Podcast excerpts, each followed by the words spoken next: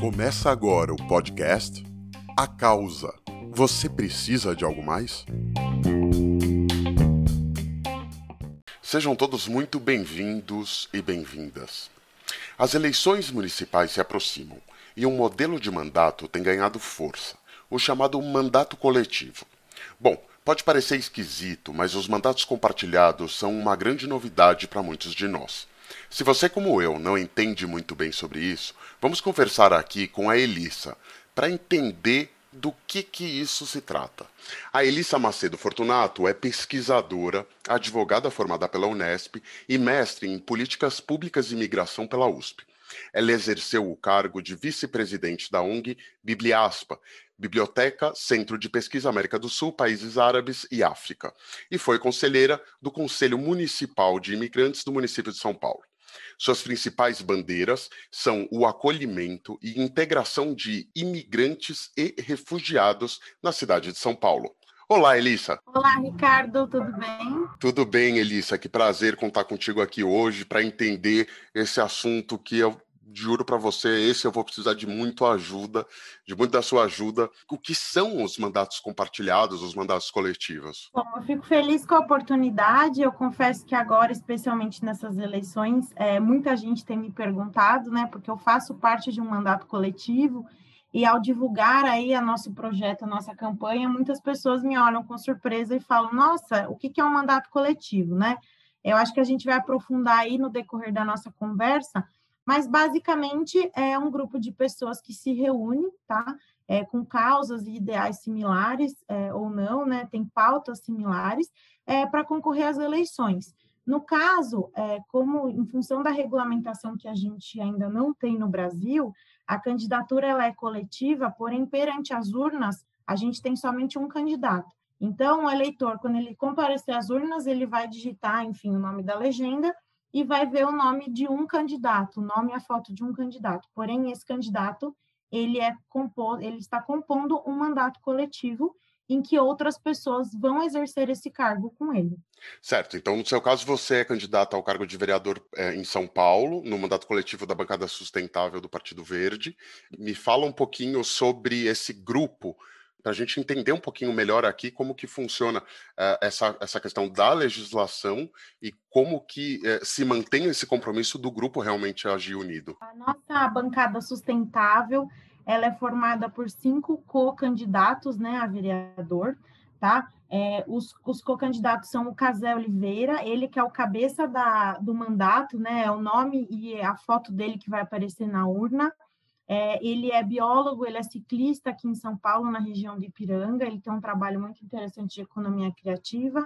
Nós temos o Tio Pac, que é um artista que trabalha com audiovisual na periferia de São Paulo, especificamente na cidade de Tiradentes. Nós temos a doutora Mercia, que é uma advogada que trabalha muito a questão de mobilidade urbana. É, nós temos o César, que ele é, ele é presidente de uma associação focada em agricultura urbana, e temos eu, que você já me descreveu aí no começo da podcast. É, a gente é, entende que a gente pode unir as nossas causas, cada um lá tem uma história de vida, uma história de luta, né?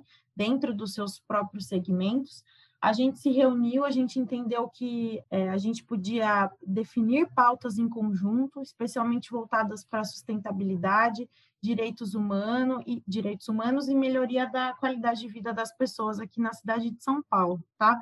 É, o nosso mandato, a gente está é, com a nossa legenda pelo Partido Verde e a gente tem a nossa forma de, nossa dinâmica, né, de atuação. A gente está agora na, é, nas eleições, né, a gente faz a nossa campanha com as nossas pautas coletivas para os nossos, os nossos grupos, os nossos é, companheiros aí de luta, e a gente tem o nosso regulamento interno de como que a gente vai fazer as deliberações, como que a gente vai atuar, tanto agora na campanha quanto quando nós formos eleitos. Interessante. Então tem uma medida aí de transparência. Como que as pessoas podem acessar primeiro, em primeiro lugar, como que funciona esse regulamento, né? Porque é um combinado ah, entre vocês é, então vou, vou, juntar aqui duas em uma.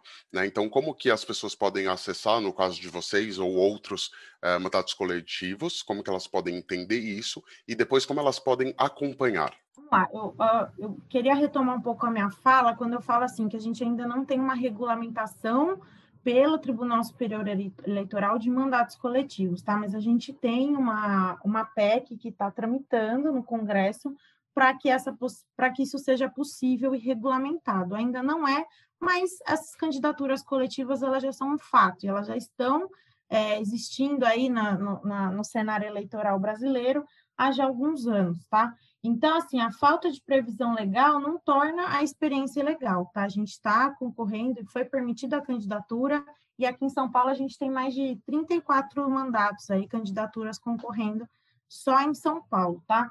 É, nós, quando nós nos reunimos, nos reunimos entre a gente, né, os co-vereadores, nós temos histórias e experiências de vidas diferentes, e a gente sentou e delimitou um regulamento nosso, né, um código de conduta nosso, que vai reger a nossa relação durante esse período, tá? A gente tem é, todas as pautas importantes, as pautas que serão levadas para a plenária, enfim, o CASEC vai representar a gente, né, na, na Câmara, por uma, por uma questão legal, é ele que vai representar a gente. Todas as pautas elas vão ser deliberadas conjuntamente. A gente tem um esforço de diálogo e de, de, de decisão coletivo, que é justamente a essência do mandato coletivo, né? É, a gente tem é, as nossas formas de deliberação, maioria simples ou não, quem que tem voto de Minerva, quem que não tem. É, a gente tem as nossas pautas, dentro de cada área de atuação aí a gente unificou os nossos entendimentos, as nossas pautas. Esse regulamento, né, esse código de ética que a gente tem, ele foi assinado por todo mundo, é um compromisso nosso, né, com a bancada sustentável, e no nosso site vocês podem encontrar todos os nossos compromissos e os nossos, é, as nossas diretrizes, né? Como que a gente toca aí a bancada sustentável.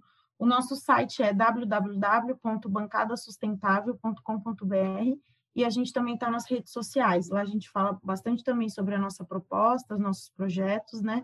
e a forma como que a gente, como nós nos organizamos dentro do mandato. Legal, e vamos falar então de propostas. Quais que são as principais propostas, vendo as dores aí da nossa sociedade, o que, que vocês estão vendo como mais proeminente? Bom, é, ouvindo um pouco aí da história é, dos nossos candidatos, né, a gente pode perceber, acho que a impressão de quem está nos ouvindo é que cada um tem uma história e uma luta bem diferente, um que fala de agricultura urbana, outro de mobilidade, outra de migração e refúgio, isso tudo pode se conectar de uma forma, né, que é, é a questão da sustentabilidade, é a questão de melhoria de vida das pessoas aqui em São Paulo, e a gente trabalha com temáticas muito importantes que dependem de uma sensibilização da sociedade, né? A questão da, do meio ambiente, né? Estamos na no, nossa legenda do Partido Verde, da sustentabilidade, falando é, inclusão social da periferia, falando da aceitação de imigrantes e refugiados na nossa cidade, a gente perpassa um plano específico que é a educação, a conscientização, tá? Então, um dos nossos compromissos principais aí é lutar pela educação de base, que está dentro do, do escopo da prefeitura, né, que, é, que são as, as escolas de ensino fundamental. Então, uma das nossas propostas é essa. É, a gente, é, a nossa forma de, de, de mandato, é um mandato coletivo. Então, embaixo da, da bancada, a gente tem diversos comitês que já estão funcionando, tá? E são comitês temáticos do urbanismo, de mobilidade, de direitos humanos, e dentro desses comitês nós temos pessoas que atuam nessa área, que são referências nessa área, tá? E lá é que as propostas vão surgindo re, re, referente a essas temáticas, tá? A gente trabalha dessa forma e o nosso principal mote aí, que a gente entende que a cidade de São Paulo tem diversas demandas em todas as áreas, né? A gente tem uma questão de mobilidade muito importante, a gente tem uma questão de valorização do ensino fundamental muito importante, que são competências do município, e a gente, o nosso mote principal, que é o nosso primeiro compromisso, que está no site, quem puder entrar e ver, é resolver os problemas dos cidadãos, como também entender e atender suas necessidades via orçamento público. Uma quebra de paradigma que a gente quer fazer com o mandato coletivo, que é o objetivo dos demais mandatos coletivos também, é a questão de se desvencilhar da velha política, né? De ter uma, uma pessoa que é o representante ali, o herói, o salvador, e proporcionar aquela política assistencialista em que ninguém pode participar das decisões. A gente quer criar esferas de decisão e de, e de discussão coletiva e colaborativa, e a nossa intenção é que as pessoas participem com a gente dentro desses comitês para levar demandas para a prefeitura tá? para melhorar a nossa cidade. E agora eu fiquei com uma dúvida: o mandato coletivo ele poderia ser exercido também? Óbvio que a gente tem se aproximando eleições municipais, mas ele poderia ser criado também para uh, uh, eleições presidenciais? É, o que a gente tem de experiência hoje é, são um mandato coletivo no âmbito estadual para deputado estadual, que é a bancada ativista que foi eleita na última eleição e ela é focada para é, o legislativo, né? Então, os mandatos coletivos que a gente tem encontrado hoje em dia, eles estão focados no legislativo, não no executivo, tá? A gente não tem essa experiência, pelo menos aqui no Brasil. E a PEC, que eu mencionei há pouco, né, que é a proposta de emenda à Constituição, que ela foi proposta em 2017, ela visa uma mudança na Constituição especificamente para o legislativo, né? Então, é permitir é, um mandato coletivo ou individual para o poder legislativo. Não tem essa PEC especialmente, né, especificamente não tem a previsão para o executivo, tá? E só ressaltando um pouco dessa questão da, da, da PEC, ela foi apresentada em 2017. Desde 2017 ela ainda não teve andamento. Ela foi para a Comissão de Constituição, é, Justiça e da Cidadania e está parada lá desde então, tá? E a proposta que é feita dessa PEC é alterar a Constituição para que tenha previsão desse mandato coletivo e depois uma lei específica vai ter que ser elaborada para regulamentar como esses mandatos vão poder atuar no Brasil. Oi, Elisa, existe uma forma de acompanhar essa é, evolução dessa PEC, ou mesmo de fazer alguma pressão nesse sentido, é, para que isso possa ter, ter é, critérios legais estabelecidos? Toda a tramitação na Câmara dos Deputados ou no Senado, ela pode ser vista online, tá? Inclusive, eles, todas as propostas de lei, PEC, enfim, eles deixam lá é, uma avaliação para você falar o que você acha dessa lei, né? Eles fazem uma, uma avaliação popular. Você pode se inscrever lá no site do, da Câmara dos Deputados e receber a newsletter toda vez que esse projeto de lei tiver algum andamento, tá? Essa PEC, né? Desculpa, não projeto de lei, a PEC tiver um andamento. Para todos os projetos de lei, quem tiver interesse de ver a produção legislativa da Câmara, é possível se cadastrar lá e especificamente a lei ou projeto de lei que você está acompanhando, você pode receber a atualização dele toda vez que tiver um andamento. Ok. Eu ainda estou com um pouco de dificuldade de entender o mandato coletivo na prática. Você consegue tá. trazer um exemplo para a gente como que funcionaria assim, uma vez eleito, né? Ok, tem um vereador que puxa, que é o que, que aparece lá na urna. Vamos para a próxima etapa, né? Tomou posse. Como que são as validações? Como que é o dia a dia? As pessoas abrem mão da, das suas carreiras? Podem seguir carreiras, carreiras paralelas? Como que funciona? Cargo mesmo de é, vereador, caso nós, nós formos eleitos, será do CASÉ, que é a cabeça da nossa, do nosso mandato, que é o que ele vai aparecer na urna, tá? Então, ele tem que seguir todas as regulamentações aí eleitorais e ele vai assumir esse cargo, ele não pode ter outra função, tá? Ele vai assumir esse cargo. Os demais terão cargos dentro do gabinete como assessores, tá? E aí a gente vai fazer uma equivalência de cargos para que todos estejam em pé de igualdade. Na plenária e nos atos parlamentares, quem vai ir lá e falar e discursar vai ser o Casé. Mas o que ele vai falar e o que ele vai discursar é o que a gente definiu antes no gabinete. Então, é importante que ele não vai decidir todas as questões sozinho, vai ter um processo de deliberação interno entre a gente e ele leva isso para a plenária. Basicamente é isso. Expliquei melhor? Em termos práticos. Muito melhor, já consegui visualizar acontecendo. Pode Eu dizer. Só complementando, é, inclusive, esse é um dos, das necessidades da regulamentação, né? É, e quando as pessoas tiverem interesse, começarem a procurar artigos sobre isso, o ponto mais importante do mandato coletivo é a confiança entre os membros, tá? Porque por, por não estar regulamentado ainda, quem tem o cargo é o cabeça do, da chapa, né, do mandato. E o cargo é dele. Se a gente não tem uma confiança nele de que tudo que a gente acordou vai ser válido, tudo que a gente assinou ele vai ser cumprido, é, a gente não consegue seguir, porque ele tem que cumprir tudo que, que ele combinou com a gente, porque querendo ou não, a gente tem um acordo informal entre a gente. E é por isso que é importante a regulamentação, porque as pessoas que estão lá, todos os co-vereadores da nossa bancada, eles estão em pé de igualdade, não tem hierarquia entre a gente, tá? Não tem um que fala, olha, vai ser assim, tudo a gente vai decidir em conjunto. E claro, da nossa parte, da nossa experiência, por nós nós termos temáticas distintas, claramente, se a gente for falar de arte ou de periferia de inclusão social, o Tio Pag, que é um dos nossos co-vereadores, ele vai ter um poder maior, um conhecimento maior para dialogar sobre aquilo, mas a gente vai deliberar de forma conjunta. Perfeito. E, e aí, pensando agora um pouquinho nos ganhos em relação ao mandato tradicional, o que, que você poderia trazer de ganhos desse grupo para a sociedade? Muitos ganhos, é, para a sociedade, muitos ganhos. Eu acho que a gente tem uma maior representatividade, né? Se a gente for ver é, o número de cargos que a gente tem no legislativo, se a gente multiplicar ele por cinco, né, aumenta a representatividade das pessoas. No nosso caso da bancada sustentável, eu acho que a nossa representatividade é ainda maior porque a gente está trabalhando com temáticas distintas, né? A gente está vendo muito nessas eleições é, bancadas unitemáticas, né? Então, a gente vê é, pessoas é, deficientes ou com necessidades especiais, em que a bancada toda representa né, esse grupo. A gente vê grupos de mulheres, é, mães solo e da periferia, que são específicas desse grupo.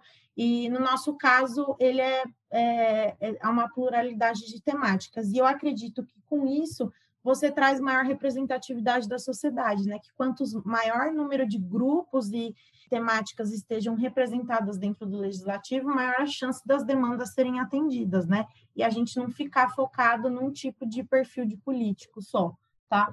Eu acho que proporciona o estímulo ao diálogo. A gente não tem mais aquela figura hierárquica que é do cargo, que é do herói do Salvador.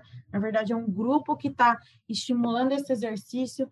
A maior parte dos mandatos coletivos, eles têm grupos por trás deles que também estão participando do mandato e que estão colaborando. Então, tra tra é possível trazer decisões mais coletivas, mais democráticas. A gente aproveita a pauta e articulação de cada um, agora falando na questão da, da corrida eleitoral, né? A gente tem públicos distintos que a gente consegue alcançar mais estando numa coletividade, a gente representa inovação para um sistema político e eu acho que isso é brilhante, porque, veja só, a gente está praticando é, um mandato coletivo que ainda não tem regulamentação, mas ele já é aceito na sociedade, ele já foi eleito e ele é uma realidade hoje. Então, acho que mostra que os movimentos e a evolução social eles são importantes também para a evolução da legislação. É muitíssimo interessante, muito interessante isso.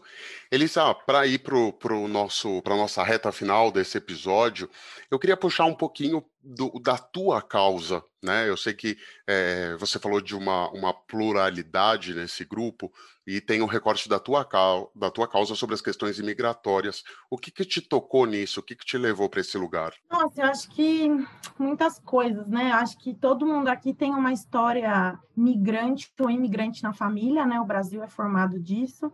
Eu, especialmente, meus avós vieram do Nordeste para cá, para São Paulo, de parte de mãe, de parte de pai, meus avós são italianos, né? Então, eu acho que todo mundo aqui no Brasil, em certo ponto, tem um passado imigrante, né? Isso, isso por si só eu já acho brilhante a construção que o nosso país teve, né, cultural e social, com base nisso, na imigração.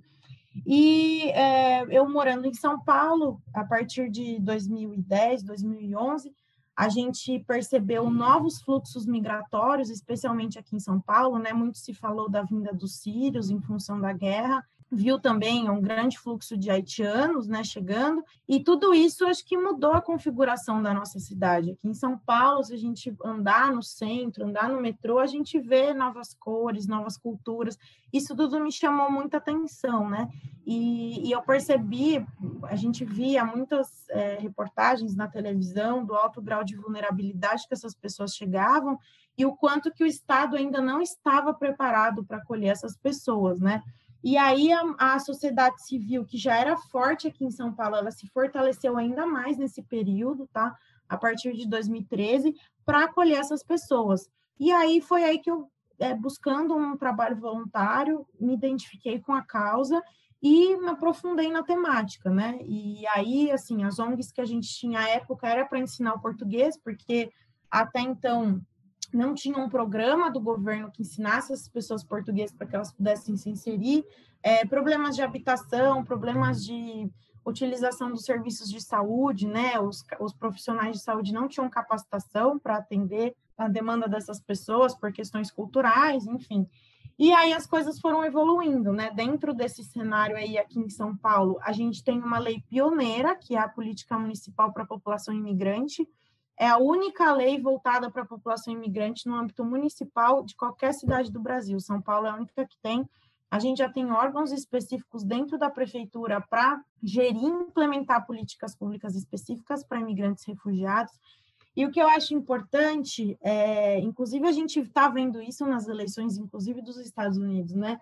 A migração e a imigração é um fato social da civilização. Se a gente for analisar a antiguidade, as pessoas e os grupos estavam migrando. É impossível negar isso. E, e a gente vê a influência, inclusive, é, nos discursos políticos sobre a questão migratória, né?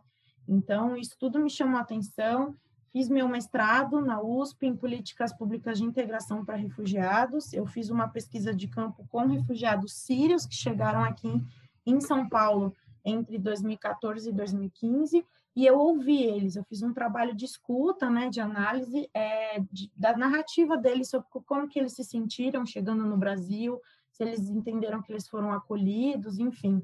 E tudo isso foi desenvolvendo esse ano a gente fez um trabalho, a sociedade civil fez um trabalho muito importante com a pandemia, né? Muitos imigrantes e refugiados, eles estão no trabalho informal e eles foram os primeiros a serem afetados, né? Um dos primeiros com a questão do isolamento social, porque não puderam trabalhar e não tinham garantias, né, nenhuma.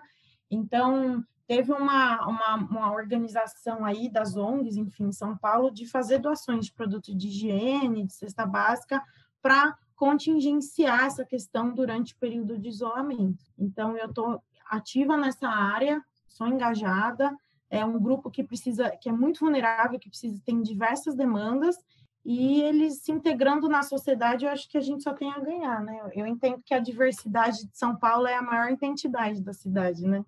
a gente encontrar vários países numa cidade só. Realmente, acho que dos grandes centros aí, São Paulo, Nova York, uma das maiores belezas é poder juntar gente de diversos lugares, com, com culturas diferentes que se somam e tornam tudo mais interessante. Puxa vida, Elissa, adorei o papo contigo, aprendi sobre o mandato coletivo, fico muito contente com a tua participação. Muito obrigado. Tem algum recado final que você queira deixar aqui para gente? Eu queria agradecer a, a oportunidade, acho o, o, seu podcast muito interessante, as temáticas muito legais. É, eu acho importante as pessoas tomarem conhecimento sobre os mandatos coletivos, porque é uma transformação na política, e a transformação na política é uma coisa que a gente precisa muito hoje em dia, né? A nossa sociedade, especialmente. Então, acho que é uma forma da gente começar uma transformação. Quem tiver mais interesse é, sobre os projetos da bancada sustentável, nos acompanhe aí no site www.bancadasustentável.com.br e nas redes sociais, Instagram, Facebook, Bancada Sustentável. Agradeço muito, Ricardo, pela oportunidade. Que legal. Então, fica aí a dica para todo mundo. Vamos aprender um pouquinho sobre coisas novas, até para poder criar o nosso próprio julgamento. Vamos, vamos um pouquinho atrás das informações para checar, entender e avançar. Elissa, um grande beijo, foi ótimo falar contigo. Até mais.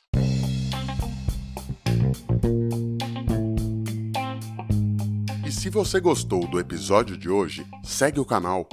Se você ainda não encontrou a sua causa, não tem problema. A gente vai continuar aqui te ajudando até você achar a que mais se pareça com você. Até mais!